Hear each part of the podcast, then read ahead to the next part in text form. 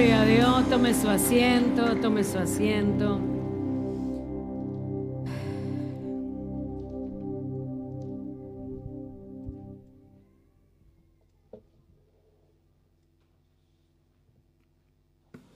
Al liderazgo le voy a pedir que me apoyen con sus oraciones. Eh, mientras nos acomodamos, que los niños pasan a, a ensayar o a tomar la clase.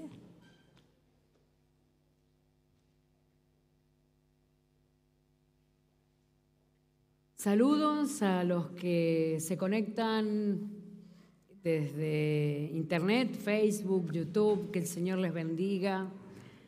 Bendiciones para los que están directamente conectados y bendiciones para los que van a ver después este mensaje, deseando que el Señor les, les bendiga con esta palabra. La palabra del Señor que, que si dejamos que se siembre en nuestro corazón, produce vida, produce cambio, produce transformación. Eh, dice la Biblia que el sembrador salió a sembrar, dice, ¿se acuerda de aquella? Era la, parábola del sembrador, ¿no? El sembrador salió a sembrar, dice. Eh, y dice que unos cayeron entre piedras, otros cayeron entre espinos y otras semillas en buena tierra. Y eso nos habla de, la medida en que nosotros dejamos que, las, que la semilla se siembre en nuestros corazones. Así que nos merece este tiempo de escuchar la palabra del Señor, nos merece quietud, nos merece que prestemos atención, nos merece que no nos durmamos. ¿Alguien dice amén? este, eh, sino que podamos estar eh, preparados y listos para que la palabra del Señor sea sembrada en nosotros, la palabra tan rica, tan rica, tan maravillosa y tan veraz. No habrá jamás en nuestra boca una palabra tan verdadera y tan cierta como la verdad de la palabra de Dios. Dichosos nosotros, dichosos nosotros los, los pregoneros de la palabra de Dios, que a pesar de nuestra humanidad, de nuestra simpleza, de nuestras limitaciones, podemos poner en nuestra boca la grandeza, la inefable, inescrutable, eficaz, poderosa palabra del Señor. Qué bueno, qué bueno. Mire, sea, a veces, mire, no, no, no lo digo por mí esto de verdad, pero sea cual fuera el mensajero, la verdad es inamovible, si es la verdad de la palabra de Dios. Por eso se merece que atendamos a su verdad.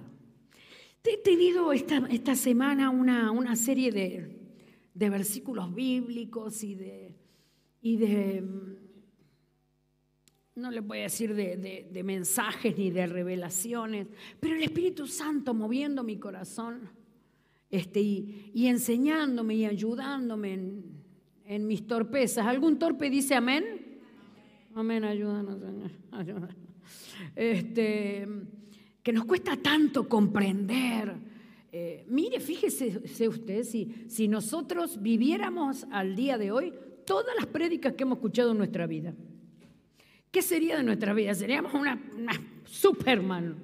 Este, em, pero nos cuesta nuestro corazón, le cuesta, ¿no? Entonces, esta semana fue muy especial de, leer versículos, mm, de, trabajar el Señor en mi mente, eh, su mensaje, de escuchar su voz, para mm, y entiendo que es con el propósito de Dios de, subir, de, elevarnos, de llevarnos a una fe más profunda. Si hay algo que oro a Dios, eh, digo, que el Señor me ayude para entender, para eh, asumir y asimilar en mi corazón lo profundo de la palabra de Dios, para que cuando esa palabra sea revelada a mi corazón, poder elevarme a una, a una verdad más profunda. Y le voy a leer así primero algunos versículos sueltos que tengo por acá que el Señor me dio. Y después vamos a ir a un, pasaje, a una historia, para tratar de, ilustrar lo que, lo que entiendo que el Señor le quiere hablar, nos quiere hablar a nosotros. Salmo 37, 25. Una reflexión de, de David. David dice, joven fui y he envejecido. Y reflexiona, pero no he visto justo desamparado, ni su descendencia que mendigue pan. Él está pensando, está reflexionando, se lo imagina a este hombre de Dios que ha visto, vaya que ha visto este hombre eh, eh, eh, en su vida testimonios, obras de Dios, victorias, fracasos. Yo no sé usted, pero yo tuve algunos fracasos en mi vida. ¿Usted? Hemos tenido algún que otro fracasito. Eh, por eso no nos hemos casado. Bueno, no, no, no, no, no eh, eh, llame, ya, si me largaba para hablar por ahí, mire. Este, joven fui, dice él. Como diciendo, bueno, tengo algunos añitos, ¿no? Tengo algunos años, la verdad. En mi caso, yo 55. Y conocí al Señor siendo joven. Conocí al Señor de verdad, entregué mi vida a Cristo a los 28 años.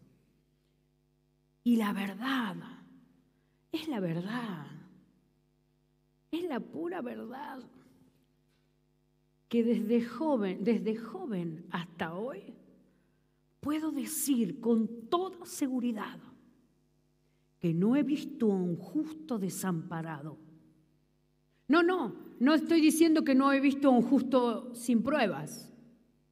No estoy diciendo que no he visto a un justo desanimado. ¿Hay aquí algún justo, primero que todo? Los justos levanten la mano, por favor. Nosotros, bien, bien. Eh, ¿Algún justo que se haya desanimado alguna vez? ¿Algún justo que haya pasado por prueba? Amén.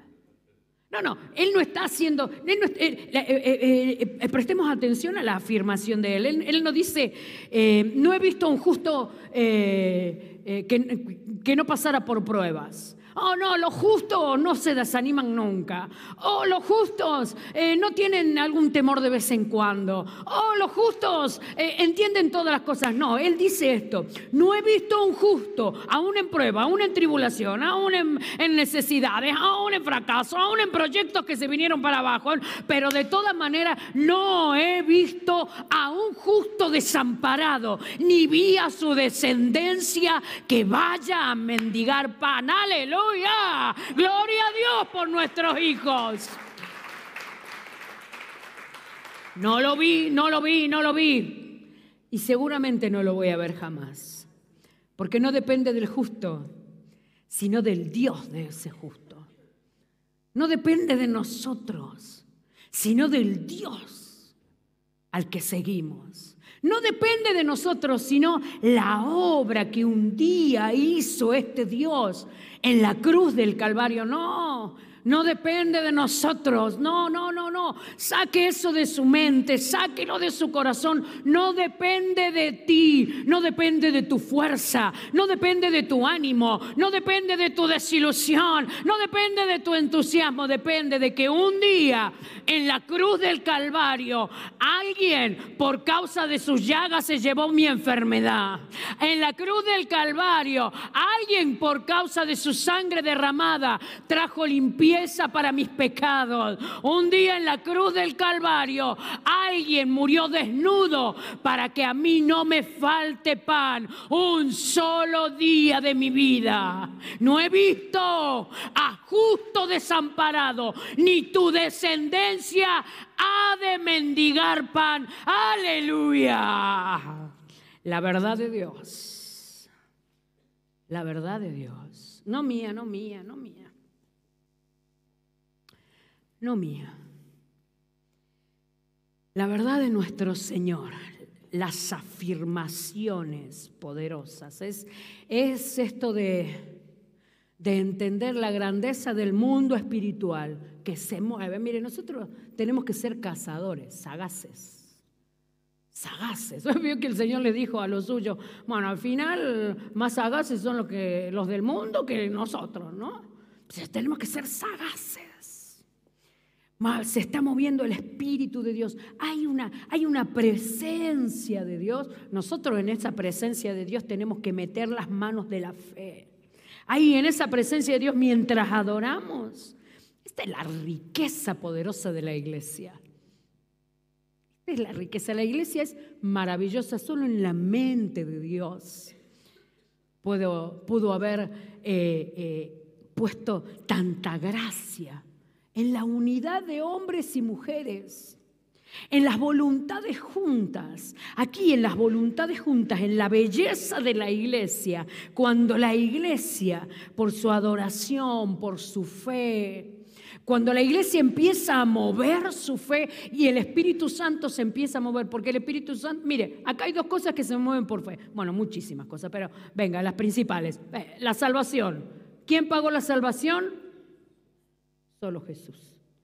Nosotros no somos capaces. Así que solo la recibimos por fe.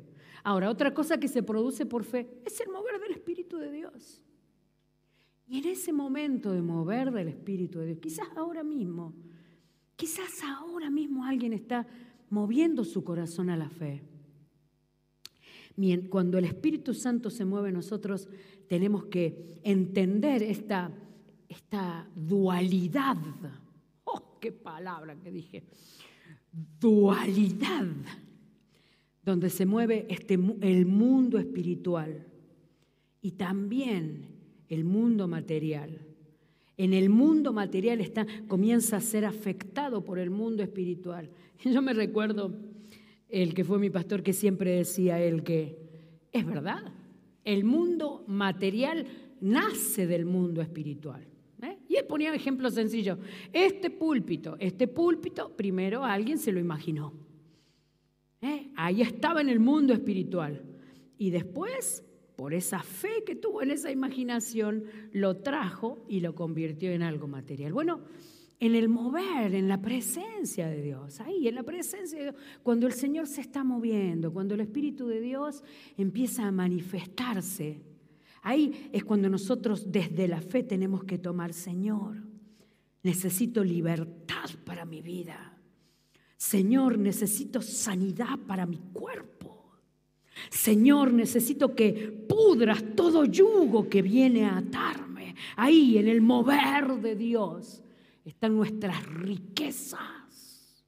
La riqueza de Dios la tomamos y la hacemos nuestra a través de la fe. No he visto a un justo desamparado, ni su descendencia que mendigue pan. Y nosotros por dentro, y tampoco va a ocurrir conmigo. Mis hijos no van a mendigar pan. Dios no me va a desamparar. Él está conmigo.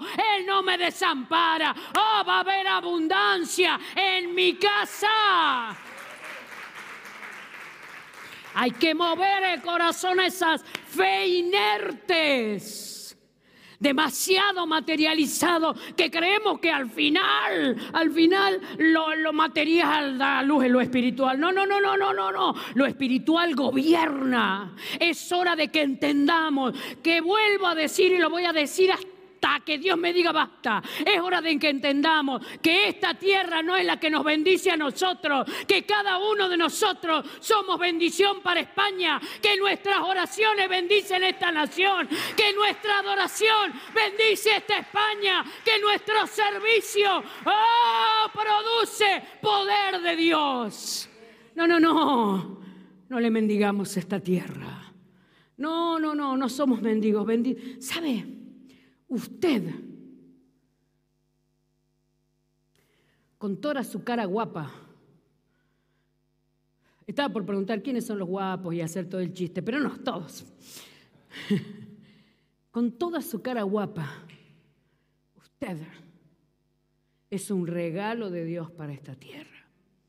Los que nacieron aquí y los que nacimos en otras naciones, a todos nosotros el Señor nos ha levantado para bendecir esta nación, para bendecir esta España que por causa del pecado se ha llenado de egoísmo, Por causa del pecado se ha llenado de vanidad. Por causa del pecado. ¿Notó usted? ¿Notó usted la envidia? ¿Sí? ¿Notó la envidia? ¿Algún sincero por ahí? ¿Algún despierto? ¿Notó la envidia? ¿Notó que algunos, algunos en su trabajo, notó que si usted hace algo especial en su trabajo, sus compañeros se enfadan conmigo? ¿Notó que si hay alguna gracia de Dios en su vida, los que le rodean se molestan? Viejas envidiosas. Ah, no, no, no. La maldad, la maldad del que no tiene al Señor, hermano amado. Ahora, ¿Quiénes están aquí rompiendo yugos? ¿Quiénes están aquí abriendo los cielos? ¿Quiénes están aquí reteniendo la maldad? ¿Quiénes están aquí como antorcha de bien para estas naciones? ¿Quiénes están aquí para bendecir, para sanar, para restaurar? ¿Quiénes están aquí puestos por Dios para traer su grandeza? Usted y yo, hermano querido. Nosotros fuimos plantados en esta tierra. Nosotros somos los que tenemos que declarar, escuche, escuche, escuche, lo que tú necesitas es conocer al Señor Jesús. Oye, eh, y, déjeme que le diga si hay alguien que todavía no aceptó al Señor hoy, lo que usted necesita es aceptar a Cristo Jesús en su corazón, porque el Señor le dice, el Señor le dice con toda seguridad a aquellos que le han aceptado, a lo justo, oh, no, no, eh, no he visto ni a uno, ni a uno, ni a uno al que Dios desampare ni sus hijos que vayan a mendigar pan. Mis hijos no, mendigarán pan, tus hijos no mendigarán pan. ¿Por qué? Porque hemos aceptado a Jesús un día como, como nuestro Salvador. En eso estuve pensando todo el... Todo el Cáete, así parece unción. Ah, no. no.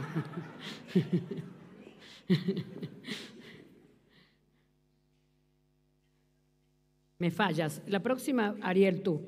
Y te caes. Gracias, Ariel.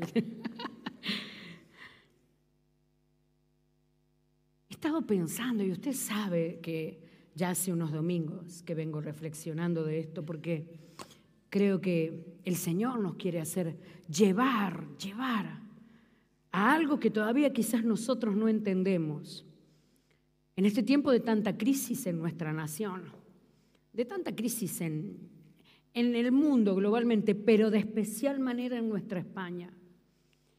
Yo creo que el Señor quiere extendernos más allá en bien, pero eso, eso tiene, está estrechamente relacionado con nuestra fe.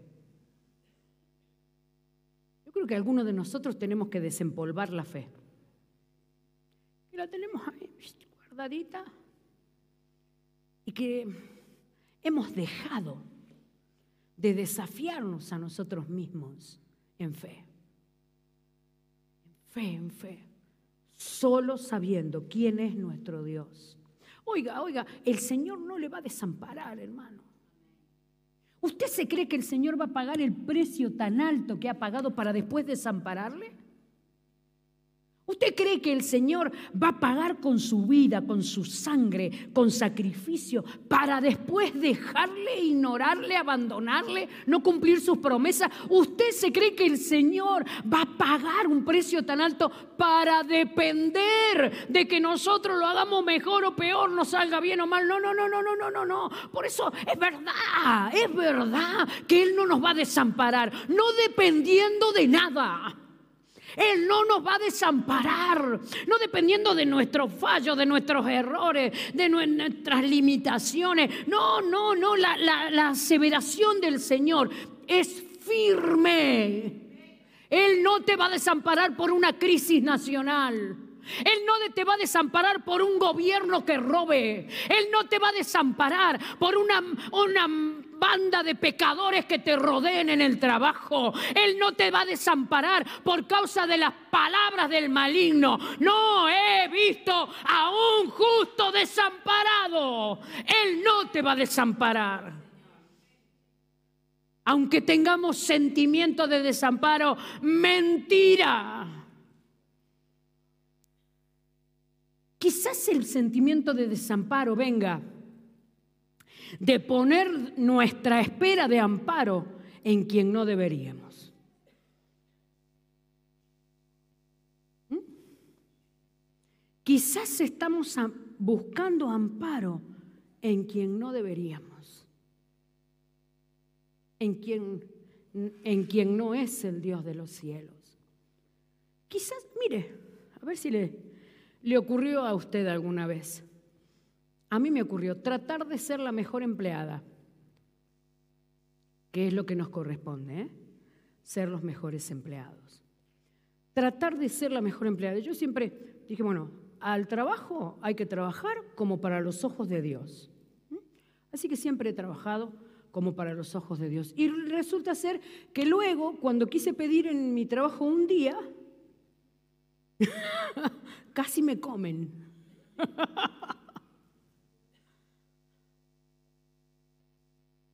y yo sintiendo la decepción y la desazón. Ah, pero espera, ¿de quién estás esperando? ¿De quién estás? ¿A dónde hemos... De... Eh, eh. ¿A dónde hemos depositado nuestra confianza? ¿De dónde estamos esperando el fruto de nuestra fe? Fe en Jesús. Yo no sé qué viene usted a escuchar hoy a la iglesia, pero nosotros necesitamos hablar, tenemos imperiosa necesidad de hablar de la fe en Jesús. Aunque nuestras fes estén puestas en otra cosa, por por las razones que nosotros queramos, por las mil razones. Nosotros podemos poner la fe en diferentes cosas, incluso en cosas que son santas, pero hacemos de esa cosa santa algo corrupto cuando le ponemos la fe. ¿Sí se entiende? ¿Sí se entiende? Nosotros corrompemos algo santo cuando le hacemos objeto de nuestra fe porque eso santo se va a quebrar si no es el Señor Jesús. Nosotros ponemos nuestra fe en, no se me ocurre, en una persona, en una persona. Nosotros ponemos nuestra fe en, yo tengo mi fe puesta en mi esposo. Mm, tengo mi fe puesta en mi esposo, porque mi esposo es un hombre temeroso de Dios, porque mi esposo es una persona que es fiel, porque mi esposo este, sirve al Señor, porque mi esposo, mi, mi, fe está puesta en que Él lo va a hacer bien. Luego cuando mi esposo se quiebra, se quiebra, cuando mi esposo no, no, no tiene el resultado que esperábamos, se rompe la fe.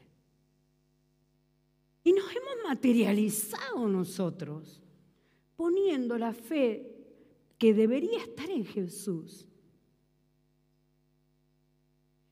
Pero me doy cuenta que tenemos miedo de tener fe.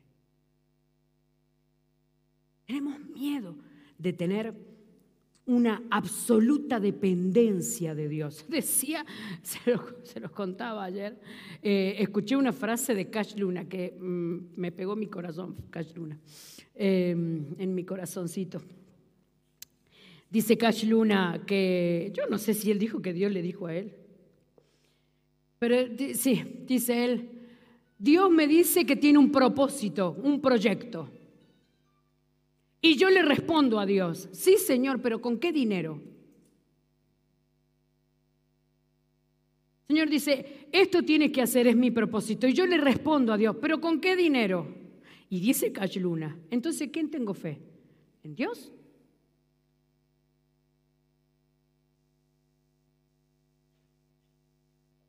Es complejo. Porque nuestros corazones, nuestro y yo digo, cuando yo digo nuestro, es porque este es el mío. Nuestros corazones han puesto confianza en lo que no debe ser, en lo que no debe ser. Y cuando se quiebra eso en lo que pusimos nuestra confianza, solo genera aflicción, dolor, tristeza, mal. Nuestra, nuestra esperanza solo tiene que estar puesta en nuestro Dios. Actos de fe para nuestro Dios. Esperanza y seguridad en su verdad, en su promesa. Saber que Él, Él lo hizo, Él lo hizo, Él lo hizo, Él lo hizo. Él ya pagó, Él pagó por mí, Él pagó mi precio, Él hizo toda la obra. Eh, puedo estar segura, puedo estar confiada, puedo estar tranquila. El Señor hizo todo lo necesario en la cruz del Calvario. Puedo acudir a Él. Juró por sí mismo. Mire lo que dice Hebreos 6:13, me encanta. Porque cuando hizo la promesa a Abraham, no pudiendo jurar por otro mayor, juró por sí mismo, de cierto te bendeciré y te daré abundancia y te multiplicaré. Cuando se jura es porque el Señor juró, porque queríamos que realmente, quería que realmente se, se cumpliera en nosotros. ¿Desde cuándo? Ah, quiero hablar del final de la prédica del principio. Bueno, Vamos a Primera de Reyes 17. A ver si con esta historia podemos entender un poquito más. Dice, eh, a partir del versículo 8 voy a leer.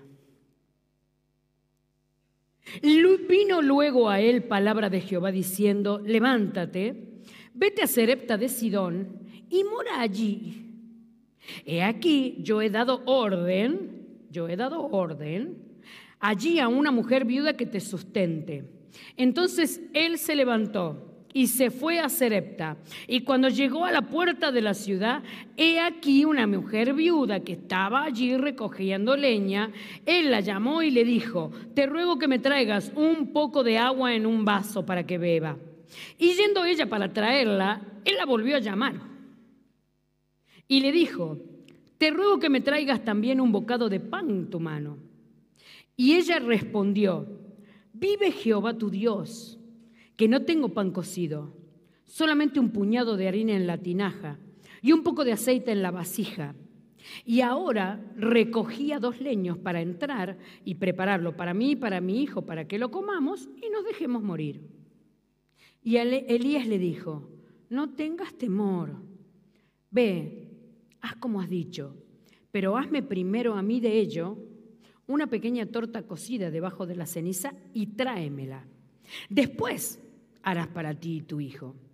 Porque Jehová, Dios de Israel, ha dicho así, la harina de la tinaja no escaseará, ni el aceite de la vasija disminuirá, hasta el día que Jehová haga llover sobre la faz de la tierra. Entonces ella fue e hizo como Elías dijo. Y comió él y ella y su casa muchos días. Y la harina de la tinaja no escaseó, ni el aceite de la vasija menguó, conforme a la palabra que Jehová había dicho por Elías. Israel estaba pasando una, una, la nación estaba pasando por una grandísima crisis, grandísima, grandísima crisis. Em, hay unas teologías, unas doctrinas.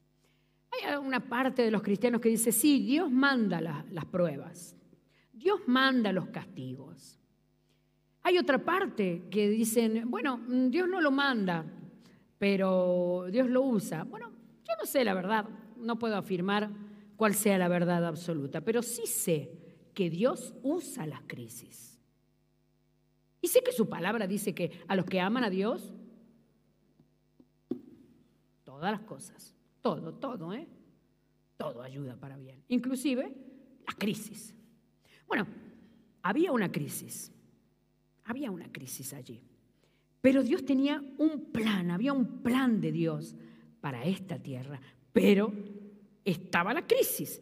Aunque Dios había separado a este hombre, a Elías, Elías que representa perfectamente a la iglesia, eh, Dios había separado a Elías en esos días, a la iglesia, su iglesia en estos días, les había separado para cumplir Un propósito que tenía Dios con esa tierra en esos días, a pesar de la crisis. A pesar de la crisis. Eh, Dios había preparado algo para ellos. Em, por eso es que digo, me afirmo, y, en una de esas nosotros tenemos que despertar a esta verdad. Nosotros somos la bendición para España.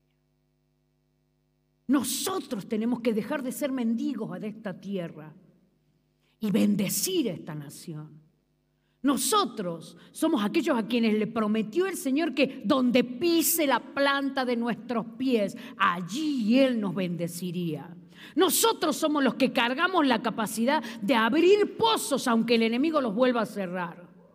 Nosotros, está en nosotros. Nosotros somos los bendecidos. Tenemos que dejar de pensar como mendigos y, comenzar a pensar como bendecidos. Somos hombres y mujeres bendecidos por Dios. La gracia de Dios está en nuestra vida. Somos parte del plan de Dios. Somos parte de un propósito de bendición. Somos parte de la lumbrera de Dios para una nación. La iglesia de Jesús. Jesucristo. Aleluya.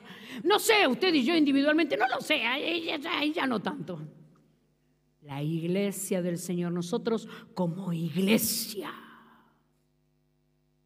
Por eso el enemigo golpea las iglesias. Por eso las iglesias son golpeadas por el enemigo, hermano querido. A nosotros cometemos el pecado de estar en nuestra burbujita. No, no, no, no. Las iglesias son asoladas, son golpeadas. Los pastores son golpeados. Los pastores son golpeados. Y les mencionaba anoche a los líderes aquel versículo. Heriré al pastor y las ovejas se dispersarán. Es verdad. ¿Por qué? Porque el plan es con la iglesia del Señor. Somos importantes en la iglesia del Señor. Somos iglesia. Y las puertas del Hades uh, no prevalecerán contra la iglesia. Así estaban en esos días, días difíciles, días angustiosos. A ver, no me quiero, leer algo, pero que no sé dónde lo tengo. Este, mm, acá adoraban a Baal. Mire, mire, mire esto, mire esta similitud, mire esto. Ellos adoraban a Baal en esos días, Israel. Se había inclinado Israel, se había inclinado a adorar a Baal, que era el dios de los, de los pueblos de, esos días. Y a Baal, mire esto, Baal era el dios de la fertilidad. Así que, como él era el dios de la fertilidad, se le adoraba, pedía, ay, ay, ay, los sacrificios que pedía Baal, ¿eh? Mientras los hermanos iban a la iglesia, le pedía que levanten las manos, que adoren, que sirvan a Dios, que hagan esfuerzo, que hagan ayuno, que se levanten la madrugada a orar, que diezmen, que ofrenden. Por otro lado, Baal pedía sacrificios para él. Los sacrificios que pedía Baal eran orgías. El pueblo de Israel mm, se fue detrás de Baal. Orgías eran los sacrificios que pedía Baal. Y Baal era Escuche, mírela. ¡Ay, Dios! Baal era el dios de la fertilidad, pero era el dios de la lluvia para la cosecha. Así que el pueblo se iba a ofrecer esos sacrificios a Baal, porque haciendo orgía, que eran los sacrificios para Baal, provocarían lluvias para las cosechas.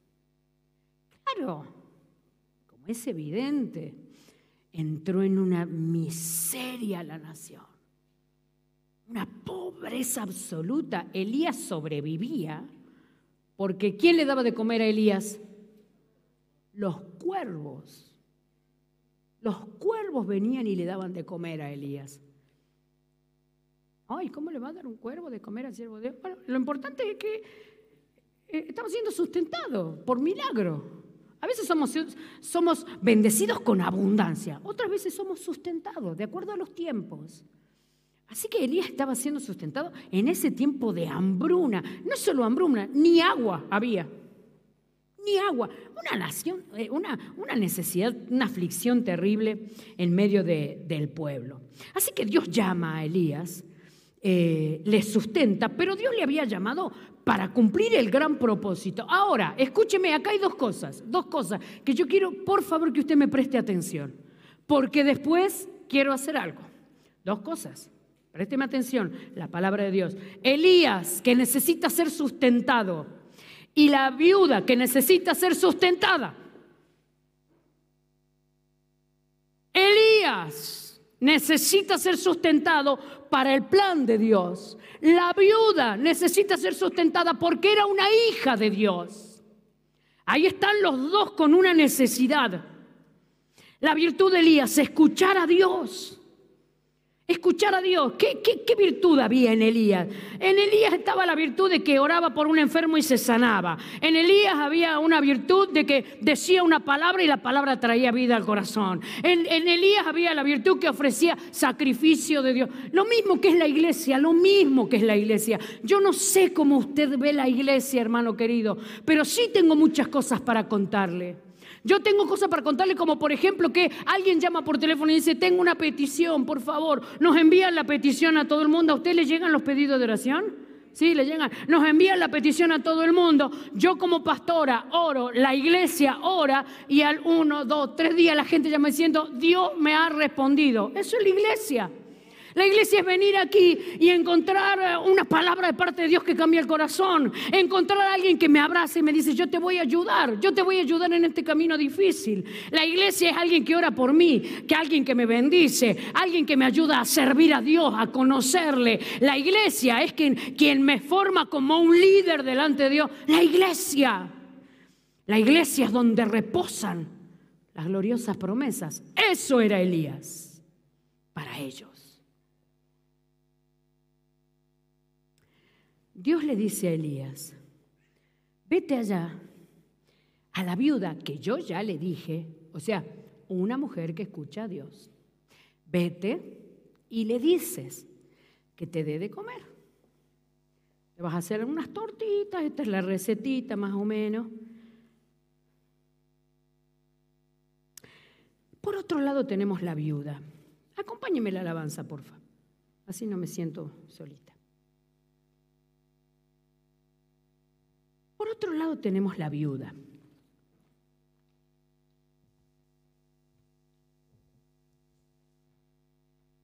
¿Dónde estás, viuda?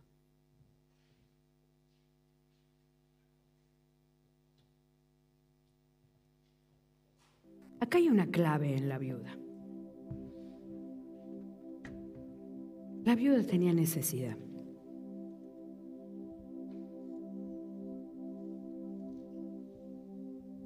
Veces esa necesidad, desamparo, carencia, se levantan tan fuerte que no nos dejan ver. Atención, por favor. A veces esa tribulación, esa prueba, esa pérdida, pérdida, se levanta tan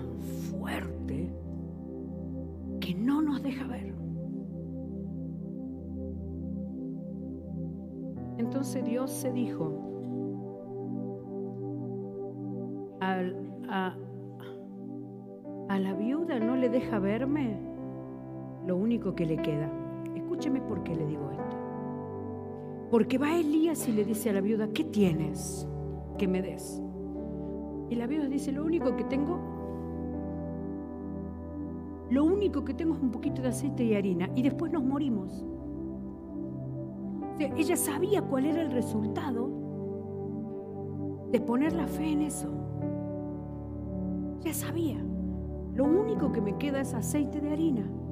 Aceite y harina. Y después morimos. Así que la fe estaba puesta ahí con el resultado que esa fe iba a tener. Y a veces nosotros ponemos fe en cosas y sabemos el resultado que va a tener. Voy a poner de novia con este, aunque sé que no me va a durar nada.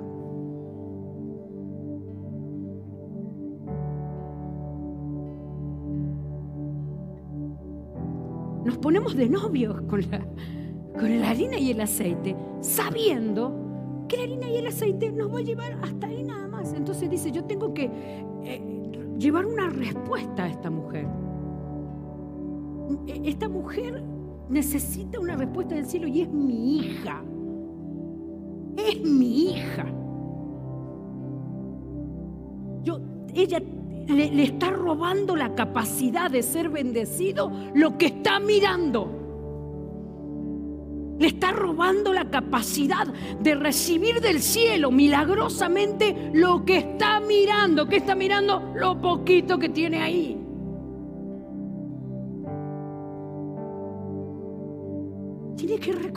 Fe. Entonces va Elías con toda su cara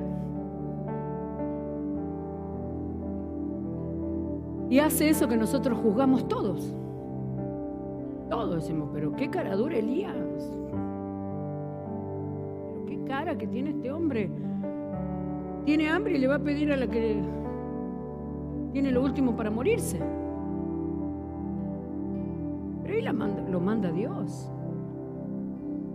¿Qué sabe Elías que va a ser Dios? Si ni la conoce a la doña. Sabe qué historia hay detrás.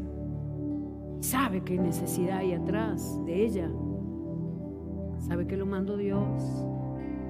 Y Dios tiene un plan, bendecirlos a los dos. Tiene el plan de bendecir el propósito de Dios con la nación, la antorcha de Dios para la nación. Y tiene el propósito de bendecir a su hija, su familia, su casa, la nación en crisis, en una crisis total, absoluta, insoportable crisis que descoloca el corazón, que, que nubla la fe, la insoportable crisis que se encuentra a diario nubla la fe en el alma, la mente. ¿En quién estás creyendo? ¿En quién estás creyendo, viuda? No, no, tu fe no tiene que ser en tu poquito de pan y en tu poquito de harina y en tu poquito de aceite. ¿En quién estás confiando? ¿En quién estás poniendo tu fe? Oh, vuelve la fe al lugar donde corresponde. Devuelve la fe al lugar a donde se pagó el precio por tu bien. Viuda, el Señor va a sacar aquello que te estorba. Es hora de sacarlo, es hora de sacarlo, es hora de sacar lo que nos estorba.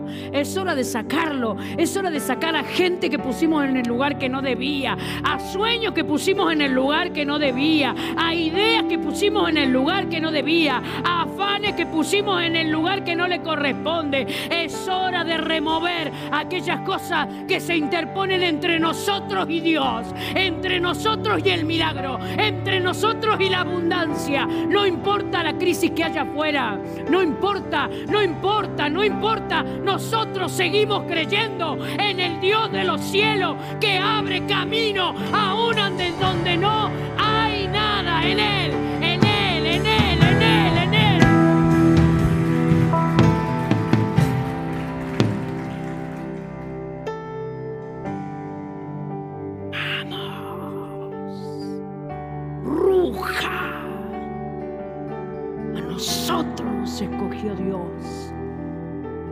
este tiempo, esta nación. A nosotros nos marcó el Señor para esta hora. A veces, a veces con abundancias. A veces tenemos mucho para dar, para bendecir.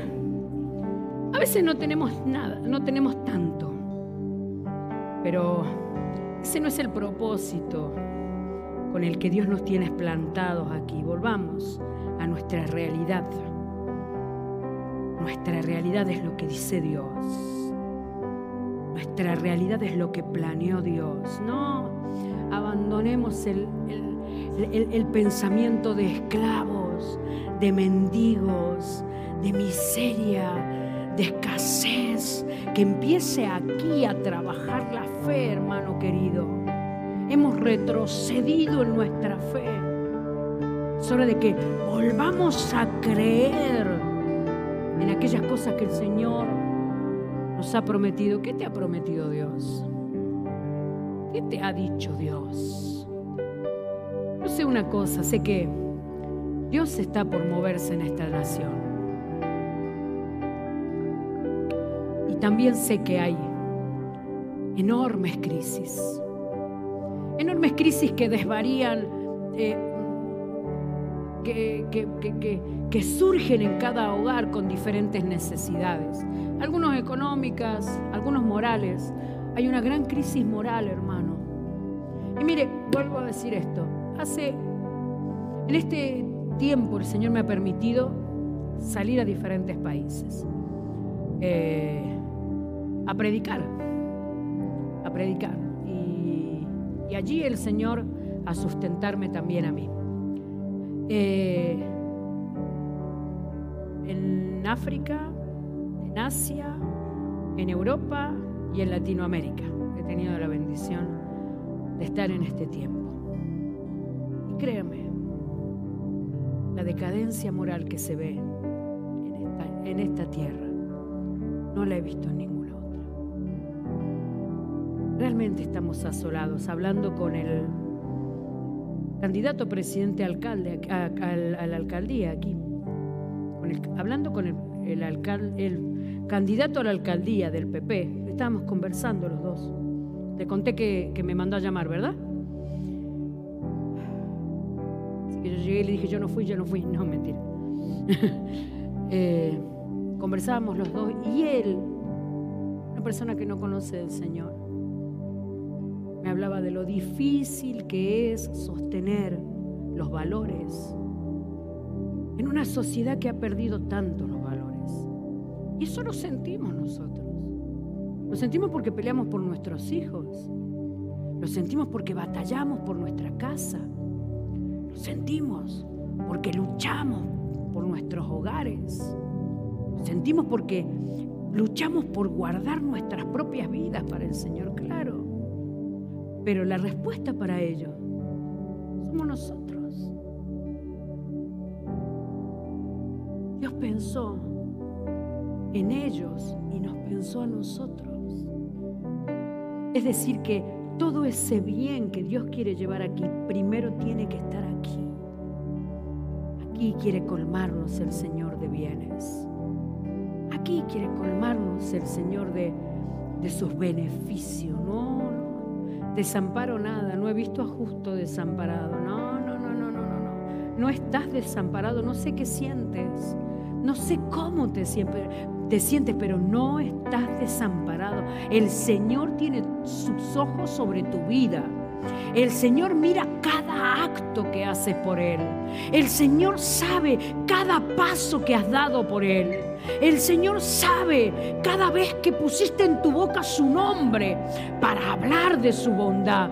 El Señor sabe cada oración de dependencia de Él. El Señor sabe cuántas veces has perdonado, has pedido perdón, has entregado a Él tus cargas. El Señor sabe, por eso te ha pensado a ti para esta hora y para estos días. No son días de quedarnos atrás, no son días de quedarnos en el camino, son días de plantarnos con fuerza, hermano. Son días de ponernos en pie, son días de caminar con toda la gracia que hay en nuestra vida y levantar el nombre de nuestro Dios, que no nos deja, no nos desampara, no nos abandona. Aleluya. Bendito. Recuperemos la fe. Volvamos a recordar que somos unos bendecidos. Somos unos bendecidos. Mire, le voy a pedir que se ponga de pie, vamos a hacer una oración y después nos volvemos a sentar.